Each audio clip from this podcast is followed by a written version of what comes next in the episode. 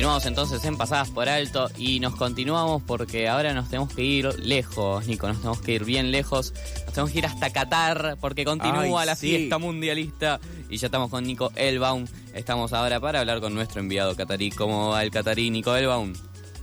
¿Cómo andas, Toto? ¿Cómo anda, Nico? ¿Todo bien? ¿Cómo anda todo por allá por Buenos Aires? Muy bien. eh, yo Mucho no, mejor que la semana pasada. sí, o sea, yo no debería, yo no debería gritar goles, pero los estoy haciendo. Claro, está bien, los están haciendo. Imposible no gritarlos. Imposible, Claro. sí.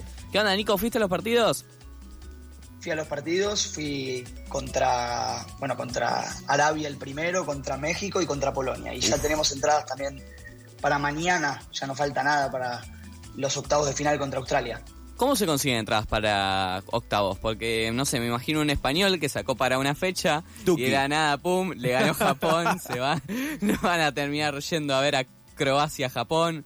Eh, ¿Cómo se, se decide eso? Hay mucho de eso. eh, la verdad que está muy complicado el tema de reventas, principalmente para partidos de Argentina, por los temas que, que hablamos las otras dos semanas, de que hay muchos hinchas falsos argentinos que siguen principalmente a, a la selección argentina y a Messi. Ojo, Nico, Eh, entonces, Nico, yo no sé si te llegas a enterar allá, pero acá es muy viral todo lo que sucede en Bangladesh e Indonesia. En Bangladesh e Indonesia son fanáticos, así que yo ya no sé qué tan falsos hinchas son, o si directamente estamos generando colonias en eh, Oriente. Así que, bueno, solo vi esa aclaración. videos y me sorprendieron, me sorprendió principalmente la cantidad de gente que había en Bangladesh viendo en una pantalla gigante el partido del otro día contra Polonia y cómo festejaron. Qué bárbaro. Es realmente sorprendente lo que se genera y te lo demuestran acá en el día a día en la calle. Hmm, Eh, eh, los, los, los, los que son de acá, de Qatar, Claro. vienen, te abrazan, te piden fotos, bueno, lo que, Wow. lo que venimos mencionando los- las últimas semanas. Es impresionante el trato que tienen hacia los argentinos. Genial, ok. Y entonces, está muy bueno que tengan un buen trato, pero igual te compran la entrada y no te dejan afuera del partido. Claro.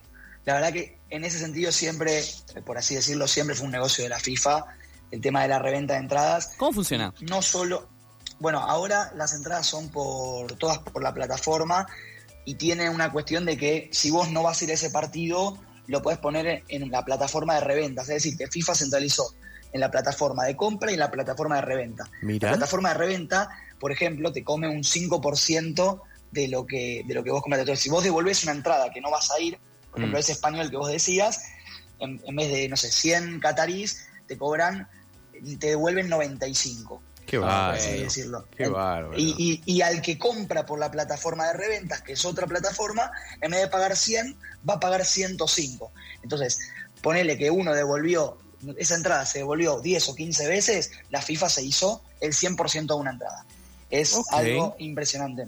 Pero bueno, también, como decías vos, hay españoles que quieren eh, no solo devolver, sino intercambiarla por el partido que tiene de octavo de final, que ahora se cruza contra, contra Marruecos. Claro. Sí. Entonces, bueno, hay, hay, hay un montón de grupos de WhatsApp, un montón de grupos de Telegram en donde está ese intercambio y donde Qué está bárbaro. la reventa, la entrada. Qué locura. Entonces, yo, por ejemplo, el otro día estaba hablando con un marroquí que vive en Francia para intercambiar Francia-Polonia por Argentina-Australia. Eh, pero bueno, también está complicado el tema porque FIFA, como bien mencioné recién, quiere centralizar todo en la plataforma. Entonces, la primera entrada que vos comprás no puede ser transferible, Oh. solo las, eh, las de la segunda entrada para abajo. Y vos podés tener hasta seis. Entonces, por ejemplo, hipotético caso, yo compré seis entradas para Polonia-Francia, la primera me la tengo que quedar. Solo las otras cinco las puedo transferir. Entonces Mirá. ahí entra el juego de FIFA de que centralizó todo para, obviamente, hacer su propio negocio. Ok. Eh, Nico, quiero saber, a ver qué tan cabulero sos, qué tan... ¿Te animás a comprar de otras fases? De decir, bueno, compro No, no, cuartos. ¿Te animás o no te animás? Sí, siempre sí, por una cuestión de que, pese a que tu selección no pase, ojalá que no, toquemos madera, eh, vos tenés esa entrada para, para revenderla o para cambiarla o para ir, eh, siempre Claro. está esa segunda cuestión. Porque si vos llegás a la posibilidad de clasificar y no tener entrada, la gente está pidiendo locuras. Apartamos de la base que para el partido con Polonia se estaba pidiendo de base 700 dólares una reventa y Ah. ahora, octavo de final, se está pidiendo de base. Eso puede mutar. y puede- ¿Cuánto? mil dólares está pidiendo una, una reventa de, de, de octavo de final. Así que, Ay, por no. suerte, el día de ayer, no sé si mi hermano me está escuchando, pero le mando un saludo. Por suerte, mi hermano ayer me avivó a que la FIFA estaba sacando entradas en el portal de, de venta. Entramos y pudimos conseguir las tres entradas que nos faltaban para mañana, así que mañana, mañana estaremos ahí en el estadio Ahmed Bin Ali para la entrada a la selección. Haciendo cuentas y multiplicando, a este paso saldrá como unos 3.700 dólares ir a una final del mundo. Eh, así que bueno, te deseo mucha suerte, Nico, si todavía no conseguiste. Eh, pero bueno, muy interesante igual cómo también se diversifican los precios y las formas. Lo que me salía a preguntarte plata. era algo más cotidiano ahora. Era, bueno, eh, cómo te ves en el día a día. Ya, y si hay recorridos en Qatar, eso es lo que me estaba pensando. Porque puedes ir al desierto, todo, pero se hacen, ¿no? Eh, te quedas todo el día en la super ciudad. ¿Cómo va eso? En lo personal, yo todavía sigo con los horarios muy cambiados. Mirá. Básicamente tengo Jet lag. el horario de Argentina. De todas formas, eh, sí hay cosas para hacer, no mucho. Eh, la mayoría de las cosas que hay para hacer es eh, meterte en un shopping de lujo y pasear. ¿Qué? Por ejemplo, el otro día que, que tuvimos la salida, que hubo un error técnico de, de internet, estaba en un shopping Mm. Eh, que es una cosa impresionante, que es eh, parece el Velasio de Las Vegas, yo no conozco, pero, pero me lo comentaron. Y es- hay como una góndola veneciana para pasear en el medio del shopping, los techos todos pintados El lujo es vulgaridad. como, como si fuese un cielo. Eh, la verdad que hay mucho, mucho lujo en los shoppings. Por ejemplo, generalmente a la salida de los estadios siempre hay un shopping de lujo. Qué bárbaro. Eh, también tengamos en cuenta que las, las temperaturas acá en invierno son muy elevadas también, así que Tuki Shopping. eh, lo necesitan. Por ejemplo, ayer fui a, a la playa por primera vez y para ir a la playa ¿Hay playa? que salir la salida la salida del subte artificiales. La salida del subte es en un shopping que parece una de las, gale- gale- de las galerías Lafayette y caminando por la calle de esas galerías hay como una especie de no sé cómo decirlo de cosas del suelo que te sa- que te salen aire del suelo, o sea, es ¿Qué? impresionante y es muy difícil comentarlo y explicarlo. Ay, que- Ah. Radiofónicamente ya me imagino Star Trek. algo Sí, así, ya. todo muy todo muy artificial, todo muy de cartón. Eh, lo que me sale preguntarte es, allá no se puede hacer molinete, no no puedes saltarlo, no no no se esquiva, ¿no?